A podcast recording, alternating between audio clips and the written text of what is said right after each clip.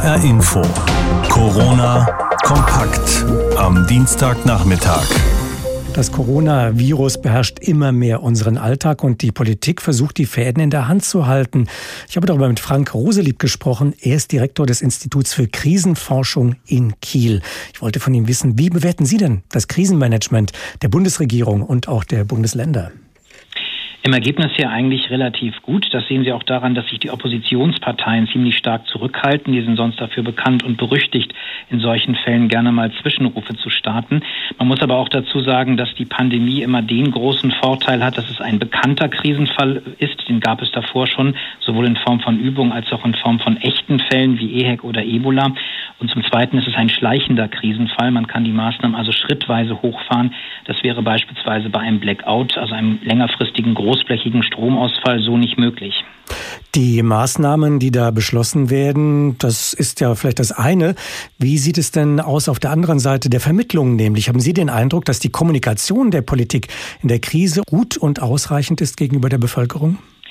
Die Politik macht das zweigeteilt, das heißt, sie setzt auf eine Art Good Guy, Bad Guy Prinzip. Es gibt auf der einen Seite die Wissenschaftler, das sind dann die Bad Guys, beispielsweise Lothar Wieler, der Präsident des RKI, der eine sehr gute Funktion spielt, der auch sehr fachkompetent ist, der auch die nötigen grauen Haare hat, eine Brille trägt, also von dem glauben sie, was er sagt.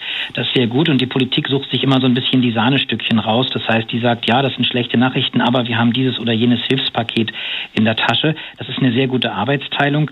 Sorgen macht uns so ein bisschen bisschen die Kommunikation in der Fläche. Da gab es in Berlin den Fall, dass man Clubs erst mit etlichen Tagen Verzögerung schließen wollte.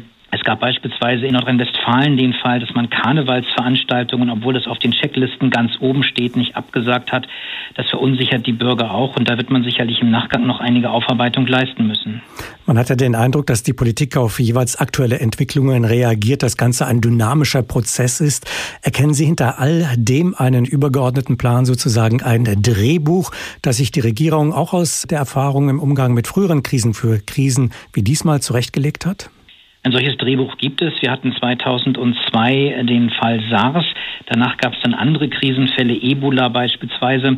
Es gab 2007 eine länderübergreifende Katastrophenschutzübung zur Pandemie. Damals ist man von 400.000 Krankenhauseinweisungen und etwa 100.000 Todesfällen ausgegangen. Es gab dann 2013 das zweite Mal eine sogenannte gemischte Krisenlage, wo auch ein solches Pandemieszenario eingearbeitet war. Man hat also sehr genau geübt, man hat genau gesehen, woran es gehakt hat und das wurde im Laufe der Jahre immer mehr optimiert, sodass gerade die Pandemie eigentlich ein sehr gut trainierter und sehr gut organisierter Krisenfall ist. Da haben wir ganz andere Sachen noch im Köcher. Das heißt, die Regierung in Bund und auch in den Ländern, die hätten durchaus noch mehr Maßnahmen im Köcher, wie Sie sagen, um noch weitere Schritte zu vollziehen nach diesem Drehbuch? Wir unterscheiden normalerweise mehrere Phasen. Das heißt, man fängt immer relativ harmlos an, beispielsweise mit der Phase 1, das ist die Aufklärung. Man informiert die Bevölkerung, bitte Hände waschen. Phase 2 ist dann der Appell, bitte bleibt zu Hause oder ermöglicht als Arbeitgeber die Homeoffice-Arbeit. Phase 3 ist dann die Anordnung, es werden die Schulen geschlossen. Phase 4 ist dann die Abriegelung, also bestimmte Geschäfte dürfen nicht mehr geöffnet haben oder bei uns hier im Norden werden die Inseln für Besucher gesperrt. Und das geht schrittweise so weiter. Es hängt sehr stark davon ab, wie wie die Bevölkerung sich verhält. Da muss man wahrscheinlich nach der Krise nochmal über die Kernbotschaften rüberschauen. Wir haben in der Vergangenheit die Katastrophenkommunikation immer mehr entschärft. Das heißt, der Bürger wurde wirklich für mündig gehalten. Man wollte ihm gar nicht mehr so viel Detailinformationen geben. Das hat sich als Fehler herausgestellt. Wenn Mütter trotz Schulschließungen ihre Kinder weiter in Horden auf die Spielplätze schließen, dann haben sie irgendwas nicht verstanden und müssen beim nächsten Mal noch detaillierter informiert werden, was sie dürfen und was sie eben nicht dürfen. Die Krisenforschung ist Ihr Metier. Sie haben viele Krisen untersucht und analysiert den Umgang mit solchen Krisen. Für wie gefährlich halten Sie die aktuelle? Die Pandemie ist eigentlich eine Krise, die auf den ersten Blick schlimm klingt. Man denkt da an die spanische Grippe, man denkt an die Pest. Aus Sicht der Krisenforschung aber eher ein mittelschwerer Krisenfall ist.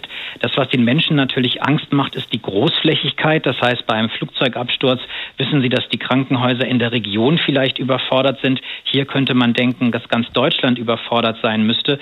Wir wissen aber, dass das in diesem Fall noch nicht der Fall ist.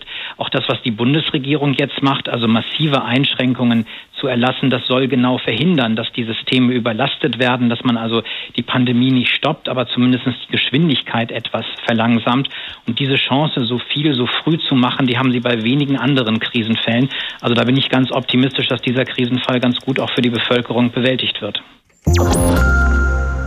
Tausende Deutsche sitzen derzeit wegen der Reisebeschränkungen und vieler gestrichener Flüge angesichts des Coronavirus im Ausland fest. Allein in Marokko soll es um eine höhere vierstellige Zahl gehen. Aber nicht nur dort sitzen deutsche Touristen fest. Unsere Korrespondenten geben einen Überblick. In Marokko sollen sich nach offiziellen Informationen noch 4.000 bis 5.000 deutsche Touristen aufhalten. Viele sind gestrandet und kontaktieren seit Montagabend das ARD-Studio Nordwestafrika.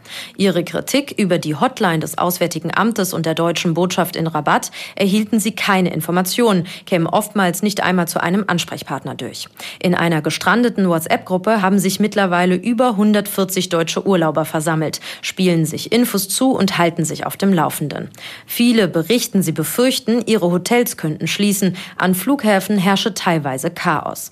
Marokko hat seit einigen Tagen seinen Luftverkehr geschlossen. Seit Montag sind Schulen und Universitäten zu, Moscheen, Cafés, Restaurants und Geschäfte ebenso. Experten befürchten schon negative Folgen für den für die marokkanische Wirtschaft so wichtigen Tourismus.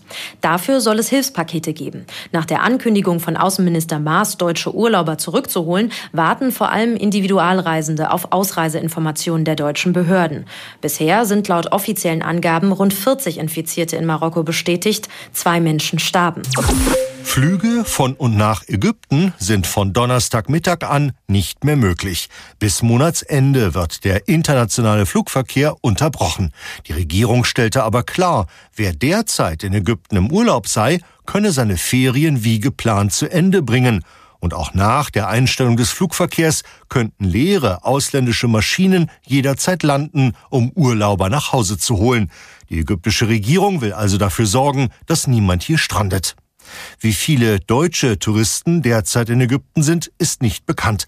Allerdings hatten die Deutschen zuletzt die zahlenmäßig größte Urlaubergruppe gestellt.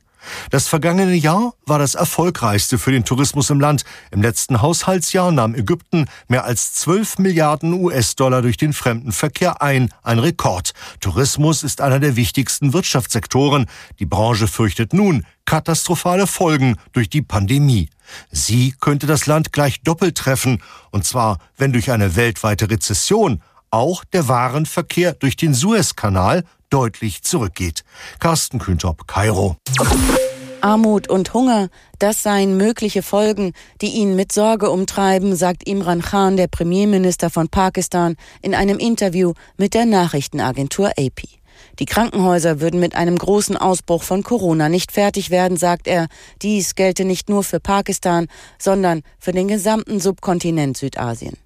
Die Ressourcen in den Ländern seien nicht ausreichend. Daher fordert er die Weltgemeinschaft auf, darüber nachzudenken, die Schulden für sein Land und die Länder, die gefährdet seien, zu erlassen. Pakistan hatte ohnehin schon unter einer schweren Wirtschaftskrise gelitten. Die Verschuldung seines Staates würde untragbar werden. In allen Ländern von Südasien steigen die Zahlen der Corona-Fälle an.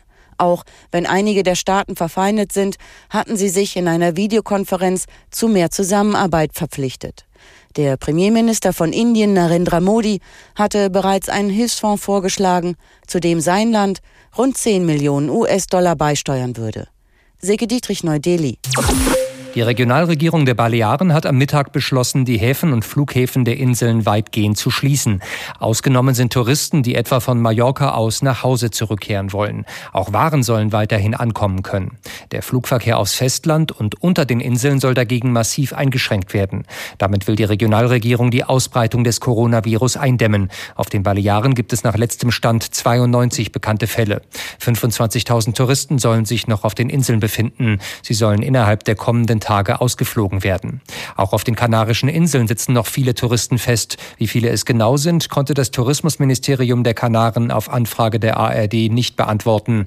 Allerdings wollen etliche offenbar auch freiwillig bleiben, aus Angst, sich auf der Reise oder im Flugzeug anzustecken, weil sie befürchten, kein Ticket für einen Direktflug zu bekommen oder weil der Rückflug sowieso erst in einigen Wochen geplant ist. Marc Dugge, Madrid. Die Bundesregierung will Tausende wegen der Corona-Epidemie im Ausland gestrandeten deutschen Touristen nun mit einer sogenannten Luftbrücke zurückholen. In den kommenden Tagen sollen zunächst Pauschalreisende aus besonders betroffenen Gebieten nach Hause geholt werden. Um zu verhindern, dass weitere Deutsche im Ausland stranden, gab das Auswärtige Amt heute außerdem eine weltweite Reisewarnung heraus. Aus Berlin Sabine Müller. Der Auftritt von Außenminister Heiko Maas ist nicht lang, gerade einmal sechs Minuten, aber erst vollgepackt mit neuen Informationen. Hatte die Bundesregierung bisher nur von nicht notwendigen Reisen ins Ausland abgeraten, geht sie jetzt einen großen Schritt weiter. Der Außenminister spricht eine formelle, umfassende Reisewarnung aus. Bitte bleiben Sie zu Hause, das hilft Ihnen und anderen. Diese Reisewarnung für touristische Reisen gilt weltweit. Wegen des Coronavirus hatten in den letzten Tagen viele Länder Grenzen dicht gemacht und Flugverbindungen gekappt. Da Europa inzwischen zum Zentrum der Pandemie geworden ist, sind auch deutsche Reisende stark betroffen. Tausende sind im Ausland gestrandet. Ihnen will die Bundesregierung jetzt mit einer konzertierten Rückholaktion aus beliebten Urlaubsländern helfen. Dazu zählen im Wesentlichen zunächst Marokko, die Dominikanische Republik, die Philippinen, Ägypten und die Malediven. Für diese Luftbrücke werden die Anbieter in Zusammenarbeit mit uns Flüge bereitstellen. Allein in Marokko sitzen nach Angaben des Außenministers 4.000 bis 5.000 Deutsche fest. Hier gab es schon erste Rückführungsflüge. In den nächsten Tagen will man das weiter forcieren. Haben kommerzielle Anbieter genug Kapazitäten dafür, wird Heiko Maas gefragt, oder muss vielleicht die Bundeswehr aushelfen? Der Außenminister betont, es stünden genug Flugzeuge zur Verfügung. Er dankt namentlich der Lufthansa, dass im Auftrag der Bundesregierung alles schnell organisiert werden könne. Für die Rückholaktion stellt die Regierung bis zu 50 Millionen Euro bereit. An die gestrandeten Urlauber appelliert Maas, geduldig zu sein. Wir bitten um Verständnis, auch wenn wir alles Menschenmögliche tun, dass wir nicht in jedem Fall eine 24-Stunden-Lösung vorhalten können. Die Bundesregierung bittet Reisende, die aus dem Ausland zurückgeholt werden möchten, sich erstmal auf der Webseite des Auswärtigen Amtes zu informieren und ihren Reiseveranstalter zu kontaktieren. Weitere Einzelheiten zu der Rückholaktion sollen zeitnah bekannt gegeben werden. Eine weltweite Reisewarnung, das ist drastisch, aber richtig, urteilt der FDP-Obmann im Tourismusausschuss des Bundestags, Roman Müller-Böhm. Die Corona-Infektionskurve müsse abgeflacht werden und alle Maßnahmen, die dieses Ziel verfolgten, seien sinnvoll. Gleichzeitig appelliert Müller-Böhm an die Bundesregierung, nicht zu vergessen, dass viele Branchen unter dieser Reisewarnung leiden werden. Ich vertraue hier auf die Bundesregierung, dass sie schnelle und unbürokratische Lösungen finden wird, diesen Branchen dann auch entsprechend zu helfen. In Zeiten der Corona-Krise wird ja auch gerne an die Solidarität der Menschen appelliert. Und Solidarität, die gibt's ja auch durchaus. Das reicht von den großen Finanzspritzen des Staates bis hin zu nachbarschaftlichen Hilfsangeboten, die gemacht werden, wenn Menschen etwa unter Quarantäne gestellt werden. Allerdings endet die Solidarität im Augenblick oft an den Landesgrenzen. Da werden Schlagbäume runtergelassen und medizinische Güter schon mal gebunkert. Es gibt einen Stopp für Exporte von medizinischen Hilfsgütern. Hilferufe aus anderen Ländern verhallen schon mal ungehört. Wie verändert das Coronavirus die globalisierte Welt und wie verändert die Krise auch unsere Gesellschaft? Darüber habe ich mit Professor Heinz Bude gesprochen. Er ist Soziologe unter anderem an der Uni Kassel und er hat im vergangenen Jahr ein Buch geschrieben zum Thema Solidarität. Und ich habe ihn gefragt, erleben wir gerade Solidarität oder aber Stichworte geklaute Desinfektionsmittel oder auch leer gekaufte Regale in den Supermärkten genau das Gegenteil von Solidarität? Leer gekaufte Regale gibt es natürlich, überhaupt keine Frage. Und Panik ist immer so etwas wie ansteckende Angst. Und in der Panik ist man der massivste Egoist. Das ist aber nicht das Entscheidende im Augenblick. Ich glaube, das Entscheidende ist in der Tat, dass es so etwas wie eine fast scheue Atmosphäre von neuen Solidaritäten gibt. Enkel sind wirklich besorgt über ihre Großeltern. Man versucht mit jemandem, mit dem man nur ein Grußverhältnis in der Straße unterhält, doch ein Gespräch darüber anzufangen, weil es eine ältere Person ist, ob es alles in Ordnung ist. Also ich glaube eher, es gibt so eine Bereitschaft, auf andere zu achten, sich um andere zu kümmern und gleichzeitig, und das ist das Interessante, man hält trotzdem, versucht Sicherheitsabstände zu wahren. Also wir haben quasi eine Annäherung bei gleichzeitiger Distanz, weil das natürlich die Erfordernis des Augenblicks ist. Also etwas sehr Merkwürdiges, wenig Schreiendes, äh, sondern eher etwas vorsichtiges Aufeinanderzugehen. Das finde ich sehr interessant. Was wir in den vergangenen Jahren und Jahrzehnten erlebt haben, war ja, dass das Ideal des Neoliberalismus, also der unbedingte Wettbewerb, sehr hoch gehalten worden ist. Und sagen wir mal, wenn wir es runterbrechen auf den Einzelnen, die Selbstoptimierung, der Individualismus. Könnte sich daran jetzt etwas ändern? Wird vieles auf den Prüfstand gestellt? Na, ich würde die Formel mal ruhig ein bisschen positiver über den Neoliberalismus formulieren. Das war die Idee, dass eine gute Gesellschaft eine Gesellschaft starker Einzelner ist und die Politik die Aufgabe hätte, dem Einzelnen die Stärken zuzuführen, damit sie besser verhandeln können, damit sie Kompetenzen haben über Bildung und so weiter und so weiter. Trotzdem, und da haben Sie, glaube ich, vollkommen recht, ist diese Idee, dass eine gute Gesellschaft eine Gesellschaft starker Einzelner ist, eigentlich passé. Corona zeigt, dass wir alle sogar mit einer gewissen Klassenindifferenz von etwas bedroht sind, was unsere Vulnerabilität offenlegt. Und das heißt? Ein, die Verletzlichkeit als einzelne Person. Wir wissen gar nicht so ganz genau, was nun eigentlich die Überträgersituation so ganz genau ist. Man weiß auch nicht ganz genau, wird es eintreffen oder gar nicht treffen. Aber gerade diese Unwirklichkeit der Bedrohtheit bringt uns, wenn Sie so wollen, auf eine Stufe. Wir sind also in einer Situation, nicht, wo jetzt nicht herablassendes Mitleid oder irgend so etwas gefragt ist, sondern wir sind alle herausgefordert und das ist im eigentlichen Sinne Solidarität, nämlich eine Struktur wechselseitiger Hilfe, wo nicht die einen sagen können, naja, ich bin stärker, schlauer und du bist nicht ganz so schlau und nicht so ganz so stark wie ich und ich habe noch etwas für dich übrig. Also diese Politik des Gunsterweises ist weg. Es taucht die Idee von Solidarität auf als seiner Basis unserer Gesellschaft. Der Wir-Begriff, dieses Wir-Gefühl hat aber offenbar auch äh, dazu geführt, dass Nationalstaaten wieder auf sich selbst schauen und plötzlich feststellen, dass es große Abhängigkeiten in Bündnissen gibt, in Partnerschaften, die man so nicht gesehen hat und die im Moment wohl auch so gar nicht gewünscht sind. Sehen Sie den Anfang vom Ende der Globalisierung? In gewisser Weise ja. Wir sehen das ja schon im Grunde seit etwa fünf, acht Jahren. Der fröhliche Begriff der Globalisierung ist eigentlich vorbei. Es wird immer deutlicher, dass ein intelligenter Protektionismus möglicherweise sogar erfolgreicher ist. Also das Thema des Augenblicks ist nicht Freiheit, ist nicht freie Entfaltung, ist nicht Selbstemanzipierung, sondern das Thema ist Schutz. Thema ist, wie kann man zueinander finden und wie, positiv gesprochen, wie kann die Freude an der Freiheit sich mit dem Schutz und der Verpflichtung gegenüber anderen in einsetzen. Das, glaube ich, wird das Thema der nächsten Zeit sein. Wie kann Freiheit und Schutz zusammengebracht werden? Und wir sehen auch im Augenblick, dass die Kategorie, die dabei eine ganz große Rolle spielt, der Staat ist.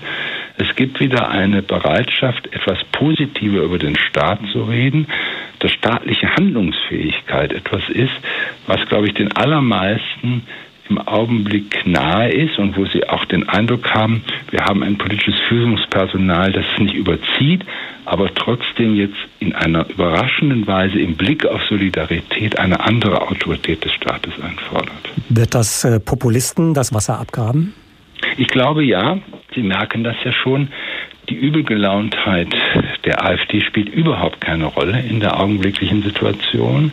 Interessanterweise aber auch die Hochgestimmtheit der Grünen spielt im Augenblick nicht mehr so eine große Rolle. Es ist offenbar der Augenblick der Regierung und der Augenblick des Staates. Heute hat sich Bundeslandwirtschaftsministerin Julia Klöckner zum Thema Lebensmittelversorgung in Zeiten der Corona-Epidemie geäußert. Birte Sönnigsten hat das für uns in Berlin verfolgt. Was war denn heute die zentrale Botschaft der Ministerin? Na, die zentrale Botschaft ganz klar, es ist genug für alle da. Die Lebensmittelversorgung in Deutschland, die ist sicher, sagt die Ministerin, weil die Lieferketten, die funktionieren. Sie stimmt sich da mehrfach in der Woche ab mit dem Handel, mit den Bauern, aber auch mit der Ernährungsindustrie. Und sie sagt, die Lieferketten, die funktionieren, sowohl innerhalb Deutschlands, aber auch im Ausland, trotz der Grenzkontrollen, sagt sie. Das liegt aber auch daran, selbst wenn diese Grenzkontrollen, falls es zu Problemen kommen könnte, sagt sie, unser Selbstversorgungsgrad in Deutschland bei vielen Produkten ist hoch. Der liegt deutlich über 100 Prozent. Das gilt zum Beispiel Beispiel für Kartoffel, für frische Milchprodukte, Käse, Getreide oder Schweinefleisch. Und sie sagt, naja, in Einzelfällen, da kann es zwar zu Engpässen kommen, aber nur für kurze Zeit. Ähm, das oft zitierte Toilettenpapier beispielsweise, da arbeitet der Handel gerade daran, dass diese Waren jetzt häufiger nachgeliefert werden. Stichwort Grenzkontrollen. Man sieht ja immer wieder die Bilder von den langen Lkw-Kontrollen an den Grenzen. Gibt es denn da Lösungsansätze? Hat die Ministerin sich dazu geäußert? Ja, es gibt ja auch einen Vorschlag der Europäischen Kommission. Die hatte vorgeschlagen, extra Fahrspuren für Lkw mit Lebensmittellieferungen einzurichten, damit die da eben schneller abgefertigt werden können. Da sagt Klöckner, den Vorschlag, den unterstütze ich. Sagt, da müssen wir auch mal über Tiertransporter reden, die ja auch über die Grenzen hinwegfahren und da auch nicht stundenlang warten können. Äh, der bayerische Ministerpräsident Markus Söder hatte sich ja heute auch dazu geäußert, hat gesagt, vielleicht gibt es irgendwie so eine grüne Spur für Lkw mit Lebensmittellieferungen, damit das an den Grenzen einfach noch ein bisschen schneller geht und die da nicht so lange warten müssen. Ein Gedanke war ja auch, die Sonntagsfahrverbote für Lastwagen zu lockern oder aufzuheben, um die Lebensmittelversorgung auch an den Montagen dann wirklich sicherzustellen. Gilt das schon? Ja, das gilt in einigen Bundesländern schon. Die Bayern hatten sich da beispielsweise ja auch mit den Nachbarn in Österreich zum Beispiel eng abgestimmt, damit eben die Regale am Montag wieder aufgefüllt sein können. Das gilt auch für einige andere Bundesländer schon am vergangenen Wochenende. Auch da gibt es jetzt unterschiedliche Regelungen. In manchen Bundesländern dauert es eben ein bisschen länger, bis es umgesetzt umgesetzt wird. In anderen gilt es unterschiedlich. Ich glaube, auch da ist vielleicht auch noch mal ein bisschen europäische Abstimmung nötig. Was hört man denn aus der Lebensmittelbranche, aus dem Handel? Ist man da genauso optimistisch und positiv eingestellt wie die Ministerin? Auf jeden Fall. Es gab aber auch noch mal den Appell aus dem Handel, bitte kommt nicht alle nur am Freitag oder Richtung Wochenende einkaufen. Wir räumen das für euch hier wieder ein, aber geht doch bitte auch mal an einem Dienstag, Mittwoch oder Donnerstagabend einkaufen. Außerdem äh, hat die Lebensmittelindustrie noch ein paar Wünsche an die Ministerin mitgebracht. Äh, sie sagen, das muss jetzt temporär irgendwie gehen, weil eben die Anfragen so hoch sind. Das äh, hat mit Lieferketten zu tun. Sie sagen, die Lenkzeiten der Fahrer beispielsweise, wenn da mal einer ausfällt, ähm, dann ist es so, dass die Lenkzeiten Zeiten manchmal überschritten werden müssen. Ob man nicht da ein bisschen das Ganze flexibler gestalten könnte. Oder auch ein Thema Lärmschutz. Wenn am Wochenende die Lkw dann sonntags in ein Wohngebiet fahren dürfen, um einen Supermarkt zu beliefern, dann gibt das eben oft Ärger mit den Anwohnern. Und das ist im Lärmschutzgesetz so geregelt, dass sie dann nicht hinfahren dürfen. Auch da wünschen sie sich zum Beispiel ein wenig Lockerung. Mehr Lockerungen, die müsste es vielleicht auch geben, was die Erntehelfer angeht. Äh, die Selbstversorgung in Deutschland, die kann ja wirklich nur dann sichergestellt werden, auch wenn etwa zu Erntezeiten viele Helfer bereitstehen, die Ernte dann auch wirklich einzubringen. Viele kommen aus dem Ausland. Äh, jetzt gibt es aber Grenzschließungen, also doch einige Hürden zu nehmen. Was ist denn da angedacht? Ja, das ist ein Problem, sagt die Landwirtschaftsministerin, weil die Saisonarbeitskräfte natürlich auch schon jetzt fehlen. Da gibt es das Problem, dass sie zum Beispiel auch nicht mehr durch Österreich reisen dürfen. Da gibt es jetzt ein paar Überlegungen auch auf europäischer Ebene, zum Beispiel, ob es da so eine Art, so nannte es die Ministerin, Passierschein äh, innerhalb der EU für Kräfte, die schon einen Arbeitsvertrag haben, beispielsweise geben könnte. Das ist so eine Idee, die Julia Klöckner heute mitgebracht hat. Eine andere sagte sie, na, vielleicht äh, gibt es auch irgendwie die Möglichkeit, Kräfte einzufliegen oder eine ganz andere Möglichkeit, äh, tatsächlich zu gucken, es gibt gerade so viele Kräfte, die in der Gastronomie nach Jobs suchen, weil die Restaurants ja eben so früh schließen müssen oder ganz geschlossen sein dürfen, ob man da nicht äh, so eine Art Jobbörse auf lokaler Ebene einrichten kann, dass eben auch Leute, die gerade keinen Job haben, hier vor Ort bei der Ernte oder bei der Aussaat in der Landwirtschaft helfen können. HR Info.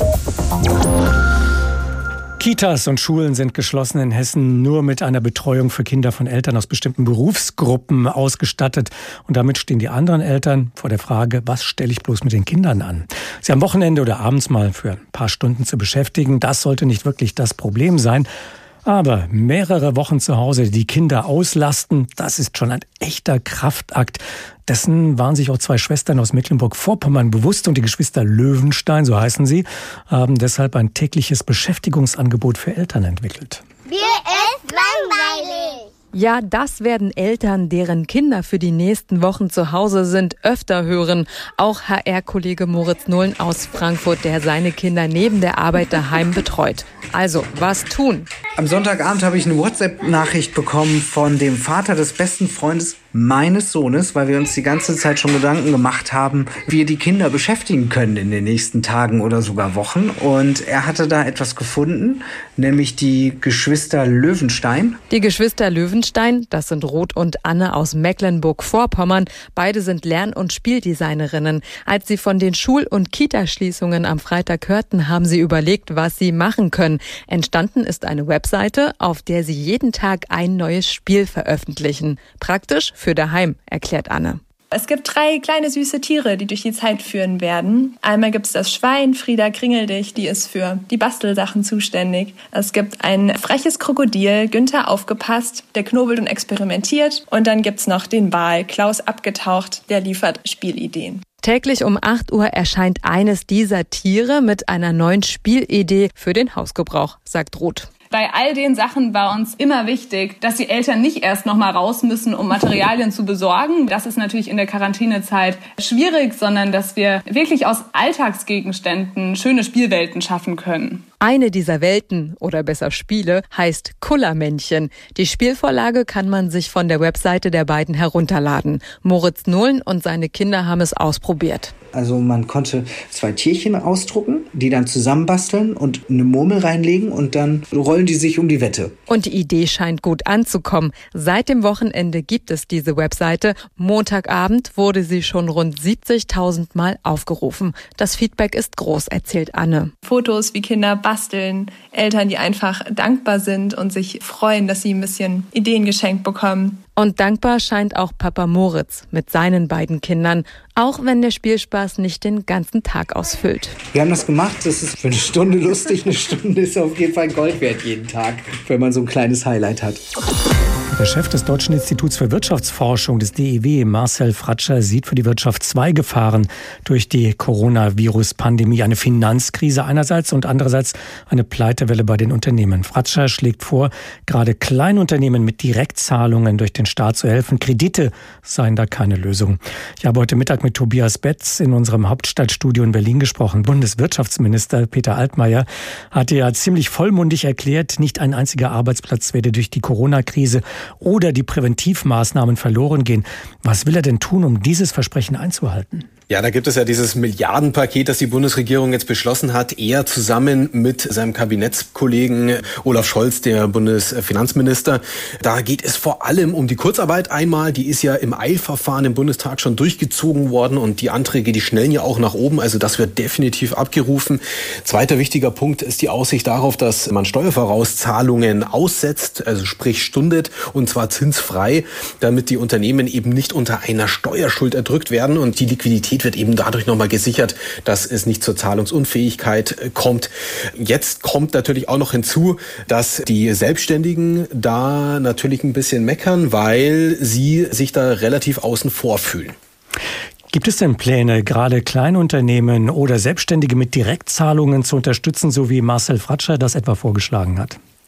Ja, ich würde sagen, es gibt noch nicht den wirklichen Plan dazu, aber es gibt auf jeden Fall sehr viele Forderungen. Äh, die IHK zum Beispiel, also Deutsche Industrie- und Handelskammertag, hat das auch nochmal gefordert, dass man jetzt vor allem die Solo-Selbstständigen und die mit meinetwegen fünf Mitarbeitern nicht aus dem Blick verlieren dürfe. Denn die kommen zwar auch in den Genuss oder profitieren von diesen Steuerstundungen, genauso wie auch von der vereinfachten Kreditvergabe über die KfW. Allerdings, je kleiner das Unternehmen, desto gefährlicher ist natürlich jeder Tag ohne Auftrag. Viele äh, dieser Kleinunternehmer haben nie die Möglichkeit gehabt, große Rücklagen zu bilden. Das heißt, die Existenzängste dort sind viel näher als bei größeren Unternehmen. Schauen wir mal auf die großen Unternehmen auf der anderen Seite. Werden denn bestimmte Unternehmen darauf setzen können, dass sie gerettet werden, egal was es kostet, weil sie etwa bisher Marktführer sind mit unglaublich vielen Arbeitsplätzen oder systemrelevant wie etwa vielleicht eine große Fluggesellschaft? Ja, die Lufthansa ist da zum Beispiel gestern wieder genannt worden. Dort gab es ja ein Treffen im Wirtschaftsministerium. Verschadlicht ist nichts worden, aber es ist immer wieder das Wort systemrelevant betont worden. Und gerade die äh, Fluggesellschaften, dort sind ja die, die Einbrüche ganz massiv. Man hat zumindest gesagt, also Wirtschaftsminister Altmaier und Finanzminister Olaf Scholz, dass die Möglichkeit schon besteht, dass sich im Notfall der Staat tatsächlich beteiligen wird an den Unternehmen, falls dieser Notfall eintreten wird, der Zahlungsunfähigkeit, sprich Pleite und und dann äh, daraus folgen würden ja jede Menge Kündigungen. Ja, könnte passieren, aber es wird gleichzeitig auch immer wieder betont, das ist ja ein sehr sensibles Thema. Hm, es ist zumindest nicht das Ziel, dass äh, der Staat hier zum Unternehmer wird. Also darauf setzen würde ich nicht, aber man kann die Bundesregierung schon beim Wort nehmen, wenn sie Ex-EZB-Chef Mario Draghi zitiert, immer wieder mit dem Whatever it takes. Also was immer es braucht, was immer es kostet. Viele Banken hatte man ja vor zwölf Jahren auf dem Höhepunkt der Finanzkrise nur mit Ach und Krach retten können, teilweise auch durch Teilverstaatlichungen. Werden die Banken jetzt wieder zu einem Problemfall? Das könnte passieren in einem zweiten Schritt, nämlich dann, wenn die Unternehmen reihenweise in Zahlungsunfähigkeit kämen, ihre Kredite nicht mehr zurückbezahlen könnten an die Banken, die Banken dadurch wiederum ihre Hürden für die Kreditvergabe äh, noch einmal hochaufsetzen würden. Dadurch würden kaum noch Kredite vergeben und das würde dann wieder weitere Unternehmen in Mitleidenschaft ziehen, auch gesündere Unternehmen, weil die wiederum keine Kredite mehr beantragen können. Also dieser Teufelskreis, der da entsteht oder dieser, dieser Abwärtsstrudel, der in der Finanzmarktkrise 2008 war, der ist möglich, das kann passieren. Allerdings hat der Staat daraus gelernt aus dieser Krise und hat eben jetzt sehr frühzeitig ähm, sehr stark die Aussicht allein schon gesetzt, ähm, wir retten euch, egal was es eben kostet. Also ich glaube, allein diese vertrauensbildende Maßnahme, die da stattgefunden hat, durch eben die Maßnahme wie äh, Kreditvergabe, Kurzarbeitergeld und so weiter, das ist ganz wichtig in diesem Moment, hängt aber allerdings auch davon ab, wie lange diese Corona-Krise die Wirtschaft noch einmal in die Zange nimmt. Denn diese ganzen Maßnahmen sind ja schön und gut, aber sie sind alle temporär bedingt. Aber jetzt, äh, wir haben ja auch gerade gesprochen über Olaf Scholz von der SPD und Peter Altmaier von der CDU. Die Große Koalition hatte ja bis zur Corona-Krise zuletzt den Eindruck gemacht, dass sie wirklich keine Gelegenheit zum Streit auslassen will. Hat sich das jetzt grundlegend geändert? Es sieht nach demonstrativer Geschlossenheit aus. Also ich habe selten Peter Altmaier so oft nicken sehen, wenn Olaf Scholz etwas äh, fordert, genauso wie andersrum. Die zwei sind sich ja nicht gerade oft einig gewesen, sprich äh, zum Beispiel bei der Soli-Abschaffung. Dort hatte man einen monatelangen Streit. Dieses Thema scheint jetzt völlig abgeräumt zu sein. Also ich glaube, dass sich die Bundesregierung, äh, die Kabinettsmitglieder dem Ernst der Lage durchaus bewusst sind und da schon auch mit gemeinsamer Stimme sprechen. Also in der Tat, es ist die Stunde der Exekutive Exekutive, die wir hier gerade sehen. Genauso auch die Opposition, die würde ich auch da gleich mit ins Boot nehmen im Bundestag, die da auch relativ ruhig geworden ist, ähm, was Angriffe auf die Regierungsarbeit angeht. Es sind äh, sehr viele lobende Worte, auch zum Beispiel von Christian Lindner, dem FDP-Chef, wo man ja relativ schnell immer kritische Worte bekommt, was Wirtschaftshilfen angeht und so weiter. Aber äh, da ist momentan ja der parlamentarische Streit als solcher ja, ich würde nicht sagen ausgesetzt, aber abgeschwächt. Bleibt zu hoffen, dass das nach der Krise wieder anders läuft. Denn ein demokratischer Diskurs im Parlament mit äh, Rede gegen Rede muss natürlich weiterhin stattfinden. Gestern hat die hessische Landesregierung verkündet, auch für unser Bundesland wird das öffentliche Leben runtergefahren. Und zwar ab morgen. Und wir wissen, Kinos und Theater werden geschlossen, Konzerte abgesagt. Aber die Versorgung mit Lebensmitteln und Medikamenten darf natürlich nicht leiden. Also bleiben auch bei uns wie deutschlandweit Supermärkte und Apotheken offen. Aber was ist denn eigentlich sonst noch alles wichtig für uns, sodass es nicht geschlossen werden darf? Da kommen so einige Fragen auf. Und die habe ich weitergegeben an unsere landespolitische Korrespondentin Heidi Radwilas. Und sie habe ich gefragt, Heidi, wir arbeiten ja beim Radio. Wenn wir auf dem Kopf unsortiert aussehen, spielt das keine Rolle. Aber man muss sich ja schon fragen, warum dürfen denn zum Beispiel Friseure noch geöffnet sein? Das ist doch kein täglicher Bedarf. Nee, das stimmt. Und ehrlich gesagt, genau das habe ich mich auch gefragt. Denn die Friseure kommen ihren Kunden ja unweigerlich ziemlich nah. Da ist die Ansteckungsgefahr groß. Ich verstehe es ehrlich gesagt nicht, warum die da mit dabei stehen. Es wird teilweise gesagt, ja, Dienstleister, aber ist für mich nicht eindeutig. Und da hat ja selbst auch Hessens Sozialminister Kai Klose im Grunde genommen keine Erklärung gefunden. In HR Info hat er ja auch äh, so ein bisschen rumgedruckst und gesagt, na ja, die Friseure ständen eben drin in der Vereinbarung zwischen Bund und Ländern. Heißt für mich, da sind doch auch einige Ungereimtheiten drin in äh, dieser Vereinbarung. Aber man muss schon sagen, die grobe Linie, du hast es ja auch gesagt, der Einschränkung, die ist im Grunde genommen klar. Alles, was der Mensch mehr oder weniger unbedingt braucht, das soll weiter verfügbar sein und auf alles andere muss oder soll möglichst verzichtet werden. Und es gilt eben die grundsätzliche Bitte, nur die allernötigsten Sozialkontakte und eben Abstand halten, am besten mindestens zwei Meter. So, jetzt dürfen aber beispielsweise auch Baumärkte aufmachen. Mhm. Das ergibt natürlich insofern Sinn, als dass ja auch Handwerker weiter arbeiten dürfen, müssen und sollen. Aber auch alle anderen, die jetzt vielleicht aus lauter Langeweile zu Hause irgendwelche Projekte angehen wollen, die stehen sich dann ja möglicherweise da richtig auf den Füßen. Ja, also ich denke auch, das kann sein, dass eben Leute, denen die Decke auf den Kopf fällt, die sagen dann, das nächste Heimwerker- oder Gartenprojekt, das wird jetzt vorgezogen, ja. Und dann kann es im Baumarkt richtig voll werden. Also ich frage mich auch, ob das sinnvoll sein kann. Da kommt für mich ein riesengroßes Fragezeichen dran, ist eben auch eine dieser Ungereimtheiten. Ich hätte es gut gefunden, zum Beispiel, wenn man sagt, die Kunden im Baumarkt müssen vielleicht wenigstens nachweisen, dass sie auch tatsächlich einen Handwerksbetrieb haben. Aber derzeit ist sowas nicht vorgesehen, soweit ich weiß. Jetzt ist das ein Unternehmen, was erwähnt ist in der Verordnung. Es gibt aber auch einige Unternehmen und Geschäfte, die in der Vereinbarung des Bundes und der Länder ja gar nicht drinstehen, nicht genannt sind und jetzt selbst nicht wissen, darf ich jetzt morgen öffnen oder nicht. Optiker, Fußpfleger zum Beispiel, was ist denn mit denen? Ja, da herrscht eben eine große Unklarheit. Ich habe mal mit der IHK hier in Wiesbaden beispielsweise telefoniert und die haben gesagt, da sind wirklich bei denen die Telefone heiß gelaufen. Und beim Sozialministerium hat man mir Ähnliches gesagt. Also zum Beispiel Optiker oder auch Betreiber von Nagelstudios, sogar Weinhändler. Die wissen nicht, ob sie morgen aufmachen dürfen oder nicht. Und viele Unternehmer, die haben eben gefordert, dass das Land die Regeln hier genauer fassen muss. Und das genau hat das Land auch zugesichert. Es soll nämlich jetzt in den nächsten Stunden eine Verordnung noch äh, geben, online gestellt werden auf äh, der Website hessen.de. Da soll genaueres drinstehen. Wie genau das dann wirklich sein kann, da habe ich so meine Zweifel, aber man wird da abwarten müssen, dann mal nachschauen.